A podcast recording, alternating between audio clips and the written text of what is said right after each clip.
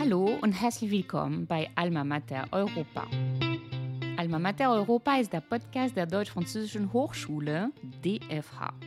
Die DFH ist ein Netzwerk von 208 Universitäten, das seit über 20 Jahren bilaterale und trilaterale Studiengänge in Europa organisiert. In diesem Podcast sprechen wir über die Werdegänge der Alumni der DFH, ihr Studium, ihre Karriere und vor allem, wie diese Erfahrungen durch Europa ihr Leben geprägt hat. Mein Name ist Cécile Boutelet, ich bin Französin, Journalistin in Deutschland und ich begleite Sie in dieser Episode und in den nächsten auf Deutsch und Französisch. Diese Serie wird anlässlich der französischen Ratspräsidentschaft der EU produziert.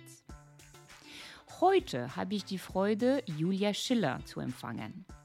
Julia erzählt von einer außergewöhnlichen Erfahrung, die viele Parallelen zu den aktuellen tragischen Ereignissen in der Ukraine aufweist.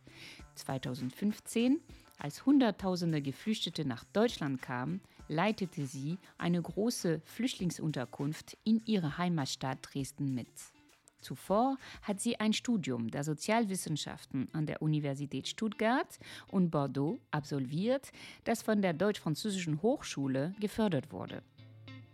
Julia beschreibt, wie sie mit 25 und ohne Erfahrung mit einer humanitären Notsituation konfrontiert wurde.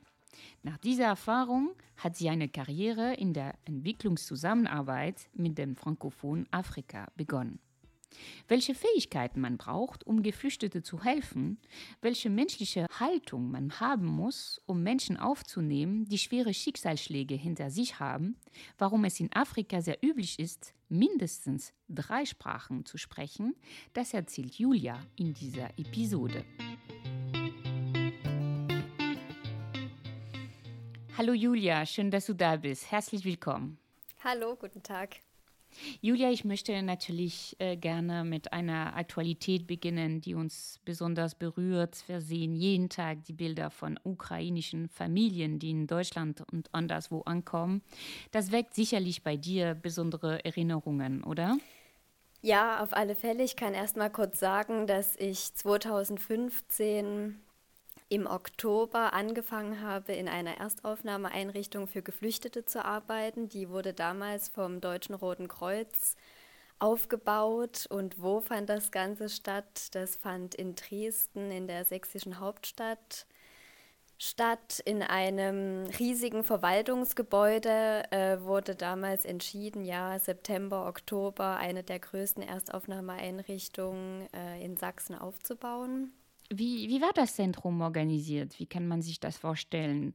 Äh, welche Herausforderungen gab es bei der Arbeit? Also in dieser Einrichtung muss man sich vorstellen, und ich glaube, das war in sämtlichen anderen Einrichtungen ganz ähnlich dass erstmal parallel gab es Zeltcamps, die ganz schnell aufgebaut wurden. Und bevor man überhaupt passende Infrastruktur gefunden hatte, ging ein bisschen Zeit ins Land. Und man muss sich vorstellen, dass auch das Personal, ich habe das damals mit aufgebaut, es gab erstmal niemanden oder es kamen jeden Tag auch neue Leute dazu mit ganz unterschiedlichen Hintergründen, Sprachkenntnissen, Bildungsständen. Es gab in dem Sinne auch in dem Sinne keine Ausbildung, sondern äh, jeder hat seine Fähigkeiten so gut wie möglich eingebracht. Bei dir war es die erste richtige Berufserfahrung. Wie hast du überhaupt angefangen?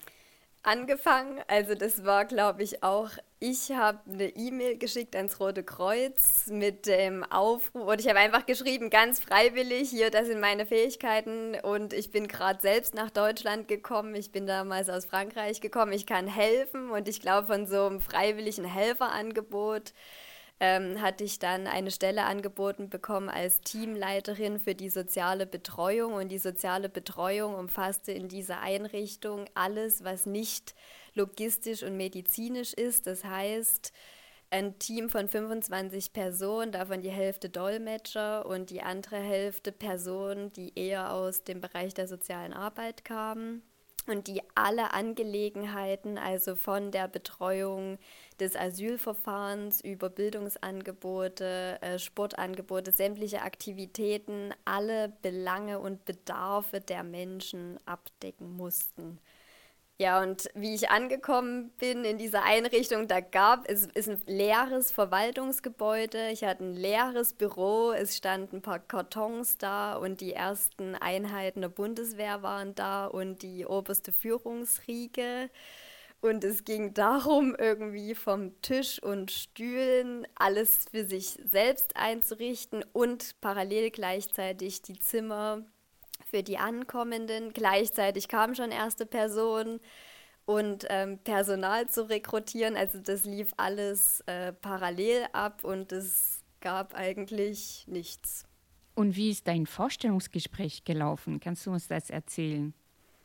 Also ich kann kurz äh, vielleicht bildlich darstellen. Ich erinnere mich, dass ich in so einem leeren Büro saß. Es gab irgendwie einen Tisch, äh, zwei verschiedene Stühle. Ich saß auf so einem Plastikgartenstuhl und der gerade angekommene Leiter der Einrichtung, der meines Erachtens auch erst seit ein paar Tagen oder ein paar Tage vor mir angekommen war, der saß mir gegenüber, hat gesagt, ja, Frau Schiller, ach, ich habe hier Ihre Unterlagen gesehen, das sieht gut aus, wollen Sie anfangen? Es war in dem Sinne kein richtiges Bewerbungsgespräch, es ging um Sprachkompetenzen, um die Erfassung des interkulturellen Kontextes und ich weiß, ich glaube, bei mir stand eben mein Studienabschluss in empirischen Sozialwissenschaften und ich meine auch, da gab es vielleicht ein Missverständnis. Jedenfalls stand da Sozial und er hat gesagt, ja, ich habe hier niemanden, kommen Sie, wollen Sie das machen? Das Mandat ist am besten, Sie bleiben gleich hier und schreiben mir eine kurze Analyse, wie sie hier eine Abteilung für soziale Betreuung aufbauen würden. Und ich habe auch noch im Kopf, dass ich da mir Papier genommen habe und Wahnsinn. irgendwie so erste Notizen gemacht habe, irgendwie kurz geschaut habe, was notwendig ist. Und dann, ähm, ich glaube, am nächsten Tag irgendwie war ich bei der Personalabteilung, habe einen Vertrag gekriegt und los ging's. Und Kompetenzen, die ich einbringen konnte, ja, ist auf alle Fälle diese Kompetenz des Arbeitens und Erfassens der Belange in einem interkulturellen und irgendwie multikulturellen Kontext. Analytische Fähigkeiten, die ich auf alle Fälle vom Studium mitgebracht habe. Und ähm, ja, so gute Kommunikationsfähigkeiten und dass man so auf Menschen zugehen kann, zuhören kann und auch schon bei der Rekrutierung schnell erfassen kann, zum Beispiel, ob eine Person passen könnte oder nicht. Und im Laufe des Mandates würde ich sagen, oder dieser Stelle, ähm, ist es meine erste prägende Erfahrung für Führungskompetenzen, äh, Konfliktmanagement auf allen Ebenen, also sowohl mit den zu betreuenden Personen als auch in dem Team, dass man sich vorstellen muss, mit 25 oder 30 Personen, die sich wahrscheinlich in einer anderen Umgebung niemals über den Weg gelaufen werden. Davon die Hälfte selbst Menschen, die ähm, manchmal Fluchtkontext haben oder selbst ähm, irgendwie aus einer anderen Ecke der Welt kommen und zufällig zu dieser Zeit an diesem Ort waren und sich einbringen wollten und auch ganz unterschiedliche Bildungshintergründe und Lebenserfahrung mit eingebracht haben. Absolut spannend. Was war für dich die schwierigste Aufgabe? Die schwierigste Aufgabe ist ähm, nach den Prinzipien, wenn man welche hat, und die hatten wir, weil die Prinzipien der humanitären Arbeit des Roten Kreuz dort angewendet wurden, mit Elementen einfach ja wie Menschlichkeit, Unparteilichkeit und Neutralität die gab es und diese immer korrekt anzuwenden und sich immer zu fragen, handle ich jetzt menschlich und moralisch korrekt in dieser Situation? Ich glaube, das ist die größte Herausforderung. Also zum einen natürlich das Leid wahrnehmen, dann zu sagen, meine Aufgabe ist jetzt in diesem Team und wir waren dann schnell auch ähm, ein relativ großes Team und die Einrichtung war aufgebaut für über 1600 Menschen. Das ist eine kleine Gemeinde auf einem Raum von irgendwie zwei Gebäuden. Ähm, dass man da immer sagt, okay, alles, was ich hier sehe, wenn ich jetzt so und so reagiere, trotz meines Stresslevels und vielleicht Übermüdung oder irgendwie einer Fehlinterpretation, entspreche ich damit meinem Mandat. Und man muss dann sehr streng mit sich selbst sein, man muss irgendwie streng mit dem Team sein, man muss sich dann vorstellen, dass auf diesem Gelände ein 50-köpfiges Sicherheitsteam agiert, was völlig anders agiert. Dann möchte man sich vorstellen, dass in einem extra Raum 25 Soldaten sind, die sich nur logistisch einbringen und zum Beispiel bei der Kommunikation gar nichts machen, war auch nicht die Aufgabe. Dann das Rotkreuz-Team und dann Menschen aus der ganzen Welt in einem Zimmer mit schreienden Kindern oder ganz traumatisierten Menschen. Ja, ich kann mir vorstellen, dass dir deine interkulturellen Kompetenzen in dieser Zeit sehr geholfen haben. Du hast ein deutsch-französisches Studium absolviert. Wie hast du angefangen, Französisch zu lernen? Ja, danke für die Frage. Erst kann ich kurz sagen, was ich genau studiert habe. Ich habe in einem deutsch-französischen Studiengang der von der Deutsch-Französischen Hochschule gefördert wurde, ähm, empirische Sozialwissenschaften studiert und zwar an der Universität in Stuttgart und an Sciences Po Bordeaux, also dem Institut d'études politiques und habe danach ein Master oder habe mein zweites Masterjahr dann ähm, Sciences Po in Toulouse abgeschlossen und dort ein Master in internationalen Beziehungen und Geopolitik abgelegt. Und dieses letzte Masterjahr war kein deutsch-französischer Master, sondern ein französisch-englischer Master. Und da waren auch ganz ähm, viele Kommilitonen aus der ganzen Welt äh, vertreten, also von Algerien, ähm, über ja, China, ähm, in Lateinamerika hatten wir auch äh, verschiedene Leute, die dann teilgenommen haben. Also es war irgendwie sehr breit gestreut. Wie ich dazu gekommen bin, dazu muss ich in meinem Leben ein Stück weit zurückgehen. Ich bin bereits 2004, 2005 ähm, in Frankreich gewesen. Ich hatte damals an dem deutsch-französischen Austauschprogramm Voltaire teilgenommen, bei dem man sechs Monate einen französischen Schüler oder eine Schülerin bei sich zu Hause aufnimmt und dann sechs Monate zu dieser Person in die Familie geht. Und damals war ich in der Nähe von Toulouse am Lycée und habe ein Semester in der Première, ähm, also das ist so das Äquivalent irgendwie von der 11. Klasse, absolviert. Und da beginnen die Wurzeln, aber man kann auch noch weiter zurückgehen. Ich habe bereits in der Grundschule irgendwie Französisch als Fremdsprache oder so Begegnungssprache gemacht und habe damals äh, zu meiner Mama irgendwie gesagt, ähm, ja, die Lehrerin, die inspiriert mich so. Irgendwann, wenn ich groß bin, dann möchte ich auch mal nach Frankreich. Ähm, genau, und dann ist es so ein roter Faden in meinem Leben geworden. Nach diesem Aufenthalt in der Premiere bin ich halt wieder zurückgegangen, habe mein Abitur wieder in Sachsen gemacht, habe aber immer auf Französisch weitergemacht, habe damals beim Abitur auch eine besondere Lernleistung in Französisch gemacht. Das ist so eine Zusatzleistung, die man sich anrechnen kann.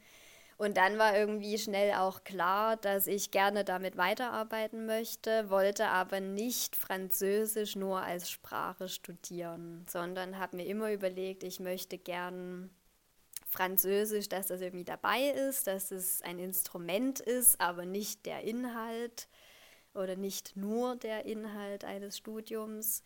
Und bin dann ich glaube, auch eher zufällig zu diesem Studiengang gekommen. Ich habe das damals bei so einer Jobmesse, bin ich irgendwie auf die DFH aufmerksam geworden und habe mich einfach getraut, mich da zu bewerben. Und dann hast du eben in Frankreich und Deutschland studiert, du hast mehrere Praktika gemacht und dann hast du uns erzählt, du hast mehrere Jahre für den Roten Kreuz in Einrichtungen für Geflüchtete in Dresden und später in Belgien gearbeitet. Danach hast du beschlossen, damit aufzuhören und dann für die Entwicklungszusammenarbeit mit Frankophonen Afrika zu arbeiten. Wie ist es dazu gekommen? Ähm, ja, ich glaube, da kann ich den Bogen zurückspannen eben zum Roten Kreuz. Da war ich ja fast drei Jahre tätig und ich konnte mich dort auf alle Fälle entfalten und äh, sehr werteorientiert arbeiten im humanitären Kontext habe aber dann auch ganz klar festgestellt, dass diese Arbeit, so wie sie gestaltet ist, für mich ganz persönlich irgendwie nicht langfristig so möglich ist. Also es hat natürlich was mit der Belastung zu tun, auch auf Führungsebene beschäftigt man sich meistens mit den unerfreulichsten und dramatischsten äh, Schicksalen und Herausforderungen in diesen Einrichtungen. Und es war eine ganz persönliche Entscheidung, dort zu sagen, ja, ich ähm, muss irgendwie den Sektor wechseln und möchte hier gerne raus. Und diese persönliche Entscheidung ist sicher überlappt auch von politischen Entscheidungen. Das kann ich ja auch offen sagen, dass der Kontext, in dem wir gearbeitet haben, immer auch politisch ja, sehr kritisch war, sowohl in Sachsen als auch in Belgien ähm, waren ja relativ schnell auch irgendwie sehr konservative oder rechtsorientierte äh, Parteien mit am Werk und dass diese Einrichtung eigentlich fast monatlich von irgendwelchen Schließungsinformationen heimgesucht wurden. Und der Bogen dann, ich glaube, das war einfach so eine Überlegung, wie kann man aus so einer humanitären Unterstützungsperspektive, die immer ad hoc und kurzfristig ist, wie kann ich eigentlich was bewirken, mittelfristig und langfristig. Und da kommt man schnell zur Entwicklungszusammenarbeit. Und der Gedanke ist mir jetzt nicht aus heiterem Himmel gekommen. Auch da kann ich wieder auf mein Studium zurückgreifen. Ich hatte in Bordeaux, äh, Sciences Po, gibt es einen Master, der sich genau damit beschäftigt, eben der in die Richtung äh, Risikoanalyse und äh, auf Französisch sagt man immer les pays du Sud, also äh, Entwicklungsländer äh, ausgerichtet ist. Und es gab da auch ein Forschungsinstitut, zu Subsahara-Afrika und diese ganzen Elemente, die habe ich schon beim Studium mitgenommen und das war eigentlich auch schon die Richtung, die ich da eingeschlagen habe und deshalb war dann die Entscheidung, diese Studienelemente und diese Ausbildung wieder zu aktivieren sozusagen und bin dann in den Consulting-Bereich gegangen. Hier kann ich ganz kurz erklären, vielleicht noch, wie der Sektor aufgebaut ist, damit man das besser versteht. Ähm, die Entwicklungszusammenarbeit in Deutschland unterscheidet sich in die technische Zusammenarbeit und die finanzielle Zusammenarbeit. Die technische Zusammenarbeit ist da vor allem von der GIZ, nicht zu verwechseln mit der GEZ, also sondern die Gesellschaft für internationale Zusammenarbeit ausgeführt und die finanzielle Zusammenarbeit von der KfW.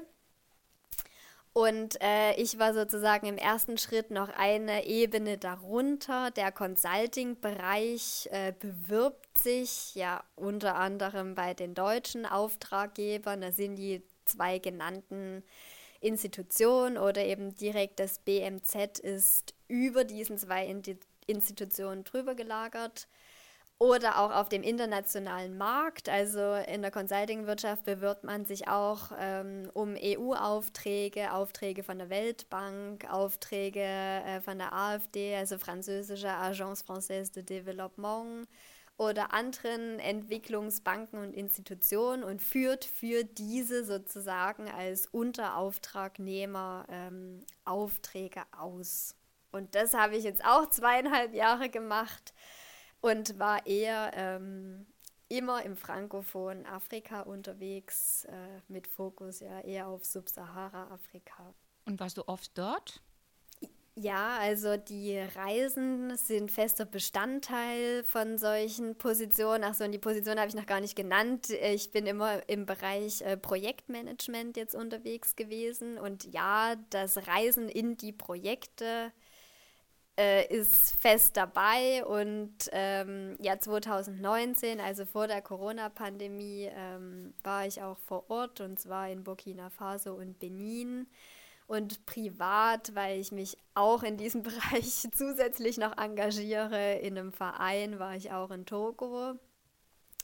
Und dann ähm, hatte ich Projekte auch ähm, ja, in Kamerun, Mali, ähm, Marokko und ähm, ja, da konnte ich dann aufgrund der aktuellen oder immer noch anhaltenden Reisebeschränkungen beziehungsweise der starken Einschränkungen ja in den letzten beiden Jahren war da der Reiseverkehr eingestellt, aber man hat täglich Kontakt mit seinen Kollegen in diesen Ländern. Du arbeitest hauptsächlich in Entwicklungsprojekten für Afrika im frankophonen Raum. Wie verwendest du die französische Sprache im Alltag? Ja, danke für die Frage. Also ohne meine Sprachkenntnisse könnte ich niemals in diesem Beruf arbeiten oder niemals in dieser, niemals so eine geografische Perspektive haben. Ich bin ja auch weit über den deutsch-französischen Kontext hinausgeschlittert sozusagen und eigentlich ja im Rahmen der großen Frankophonie und dann eben ja eher im afrikanischen Kontext äh, das ist für mich unabdingbar und nur durch diese Sprache kann ich ähm, ja überhaupt irgendwie de, diese Herausforderungen, diese Challenges annehmen, die Kontexte verstehen. Ich meine, alle Dokumente, ja, ich lese auch irgendwie nationale Gesetzeslage zu verschiedenen Themen oder so. Das könnte ich niemals, könnte ich ja nicht mal lesen, nicht verstehen, ich könnte es mir nicht aneignen, ich könnte darauf nicht reagieren ohne diese Kenntnisse und das bringt mich diesem Kontext den Akteuren und den Herausforderungen ja extrem nah. Also ich brauche da keine Übersetzung, sondern ich kann das direkt so erfassen und wenn ich irgendwie gestern kam die Nachricht, irgendwie aus Madagaskar gab es irgendwie eine neue Regierungsrestrukturierung. Äh, ja, dann kann ich das nachlesen und ich kann heute meinen Kollegen anrufen und sagen, kannst du mir gleich mal direkt aus Madagaskar berichten, wie die Lage ist? Oder so habe ich das auch vorher oder in Kamerun, ähm, da ist die anglophone Krise, ja, da kann ich einfach täglich direkte Nachrichten so wahrnehmen. Und ähm, ja, ich muss ehrlich sagen, dass, also ich begrenze mich da sehr auf meine beruflichen Aktivitäten. Ja, also ich bin über 80 Prozent oder manchmal 90, manchmal 100, es kommt auf den Tag an, ist auf Französisch. Und dass ich ähm, ja sozusagen die schönen Begleiterscheinungen, ja jetzt wie Reisen oder auch irgendwie Einblick mehr ins Musikalische oder so, Dafür habe ich aktuell gar keine Zeit. Das kann man erst nutzen, wenn man vor Ort ist. Natürlich kriegt man dann ähm, auch ja eher die positiven Aspekte mit. Und ähm, ich kann auf alle Fälle sagen, also wir schicken uns schon auch Literaturhinweise oder irgendwie auch Zeitungsnachrichten oder so. Die kann ich ja auch, können wir direkt so aufnehmen und das auf alle Fälle ja, das ist eigentlich total schön und spannend. Und was kann ich noch sagen, dass mir ist nie irgendwie ein kritischer Blick, also zum Beispiel, wenn ich was nicht verstehe oder irgendwie, dass man sagt, es gibt irgendwie, weiß ich nicht, eine andere Formulierung auch auf Französisch für, die irgendwie ortsspezifisch wäre oder so. Es ist immer ganz offen und es ist ja oft, es kommt darauf an, mit wem man zusammenarbeitet. Zum Beispiel in Kamerun waren dann auch die anglophonen Kollegen, die Französisch sprechen. Also oft ist man ja trotzdem in einem Kontext, wo auch Französisch eigentlich nicht unbedingt die Muttersprache ist, sondern eine zweite Sprache. Und dass man sich, ähm, also das hält man sich jetzt nicht vor oder da wurde ich jetzt noch nie kritisch darauf hingewiesen, so nach dem Motto, ja, du verstehst uns nicht und hast Pech, sondern wir sind uns alle bewusst, dass halt nicht alle Akteure oder auch bei einer Besprechung mit, weiß ich nicht, einer britischen Firma und einer französischen Firma und einer burkinischen Firma. Da sind immer Leute dabei, die vielleicht nicht so gut Französisch können und trotzdem finden die Verhandlungen dann statt und man kommt zu einem Ziel. Ja, in Afrika ist es so, dass die, die Menschen oft ganz natürlich täglich mehrere Sprachen beherrschen und benutzen, ein oder zwei lokale Sprachen und auch noch Französisch und äh, Englisch dazu. Ähm, es ist oft sehr beeindruckend für uns in Europa. Hast du auch diese Erfahrung gemacht? Ja, auf alle Fälle. Also ich glaube, wir, dann komme ich mir manchmal schon schlecht vor, weil ich mir denke, also ich kann jetzt zwar drei Sprachen, würde ich sagen, beherrsche ich ja Deutsch, Englisch und Französisch und dann habe ich noch zahlreiche mal so nebenbei gemacht. Irgendwie auf Island habe ich ein Jahr gelebt und habe da irgendwie noch B1 erworben und dann irgendwie ein bisschen Russisch, Italienisch und Rumänisch halt, alles, was man so nebenbei mal irgendwie ein Semester irgendwie so einen Sprachkurs macht. Ähm, und dann komme ich, glaube ich, hier auch in Kontexte, wo ich mir denke, ach, ça la base. Also so drei Sprachen, ach ja, nur so wenig. Und dass man ähm, ja irgendwie auf Profile stößt, wo ich mir denke, Wahnsinn, die Liste mit den Sprachkenntnissen ist ja so lang. Wie geht das eigentlich? Und ich glaube, das ist so meine Arbeitswelt. Also, dass man sozusagen sagt, ach ja, was, Sie können mindestens mal drei Sprachen, ja, das ist gut und irgendwie, aber eigentlich geht auch viel mehr und man muss auch sagen, dass diese Sprachkenntnisse, ja vor allem irgendwie lokale Sprachen, die sind auch unabdingbar, um halt zum Beispiel im Bereich der Entwicklungszusammenarbeit oder auch irgendwie NGO, humanitäre Hilfe etc., um da überhaupt voranzukommen. Julia, vielen Dank für dieses Gespräch. Gerne, es war mir ein Vergnügen und ich bedanke mich bei dir. So, das war das Ende dieser Episode. Ich hoffe, sie hat Sie interessiert. Wenn Sie mehr über Julia, ihren beruflichen Werdegang oder die Deutsch-Französische Hochschule erfahren möchten, können Sie uns gerne kontaktieren. Und wenn Ihnen der Podcast gefällt, können Sie ihn gerne weiterempfehlen oder mit 5 Sternen bewerten. Vielen Dank fürs Zuhören. Wir hören uns nächsten Monat wieder. Bis bald.